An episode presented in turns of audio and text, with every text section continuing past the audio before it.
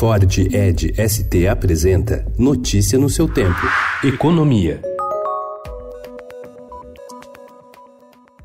A menos de dois meses do fim do ano, o ministro da Economia Paulo Guedes fez a sua mais ambiciosa aposta em reformas para tentar resolver os problemas estruturais das contas públicas do país e abrir caminho para um crescimento mais forte da economia. O plano radical prevê múltiplas frentes de ataque, mas deve esbarrar na artilharia do Congresso, geralmente sensível ao poderoso lobby das corporações. Batizado de Plano Mais Brasil, o pacotão de medidas do governo foi entregue ao Senado pelo próprio presidente Jair Bolsonaro e muda a lógica do gasto público, com a descentralização dos recursos para estados e municípios, desobrigação de gastos obrigatórios e medidas de ajuste focadas no servidor público. O tema não podia ser mais apropriado para o Senado, porque é uma transformação do Estado brasileiro, tem várias dimensões o pacto, tem a consolidação de uma cultura fiscal, uma cultura de austeridade, de sustentabilidade fiscal, ao mesmo tempo Estamos descentralizando recursos para estados e municípios.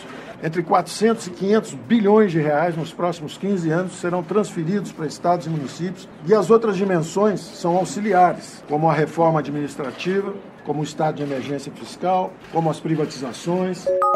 O novo modelo de contratação que será lançado pelo governo deve prever uma multa menor sobre o Fundo de Garantia de Tempo de Serviço, FGTS, em caso de demissão sem justa causa, segundo apurou o Estadão. Hoje, a multa é de 40%, mas deve cair a 20% nos contratos do trabalho verde-amarelo, como vem sendo chamado o programa do governo para estimular a geração de empregos no país.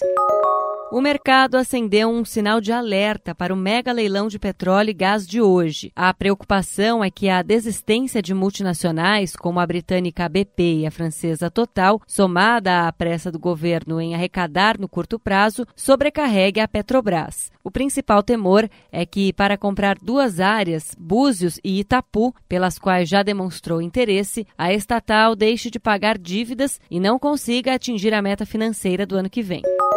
O governo federal deve apresentar hoje ao Congresso o projeto de lei para permitir a privatização da Eletrobras. O texto, que será assinado na celebração dos 300 dias da gestão Bolsonaro, deve prever a capitalização da empresa, por meio da qual a União irá reduzir sua participação para algo inferior a 50%, perdendo o controle acionário da estatal. Notícia no seu tempo. É um oferecimento de Ford Edge ST, o SUV que coloca performance na sua rotina até na hora de você se informar informar.